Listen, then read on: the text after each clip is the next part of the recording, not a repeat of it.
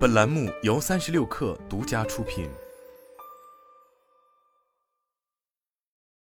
本文来自界面新闻。作为阿里巴巴早期的竞争对手，汇聪网可能不希望自己以这样的方式被大众关注。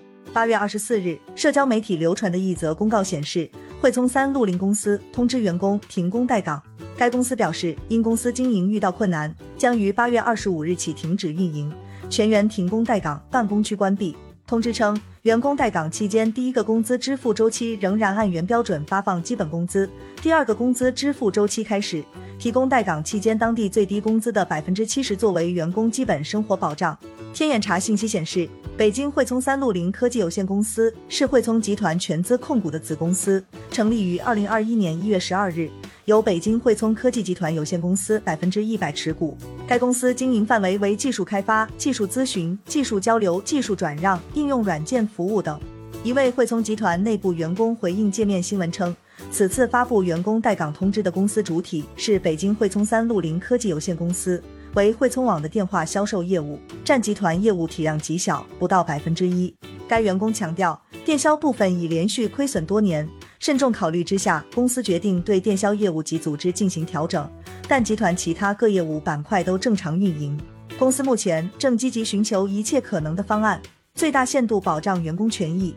据上述员工透露，自2019年疫情以来，中小企业的发展受到极大影响，汇聪网的部分业务也受到非常严重的冲击，尤其是电话销售业务早已不符合当今产业互联网的发展趋势和集团的发展战略。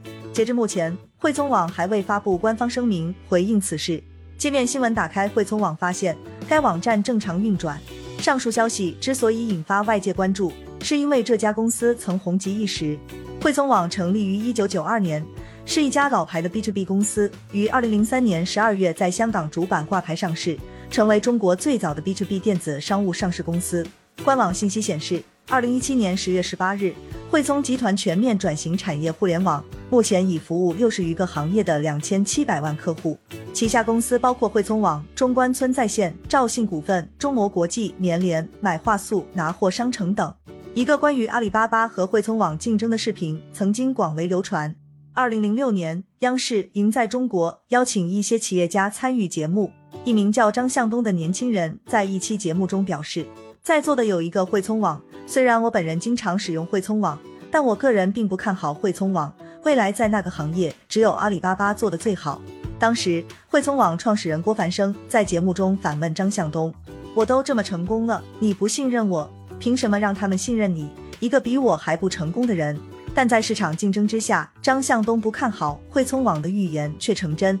八月十九日，汇聪集团发布二零二二年中期业绩。持续经营业务收入约六十一点一七亿元，公司权益持有人应占期内亏损七千四百七十三点五万元，同比收窄约百分之二十七点七七。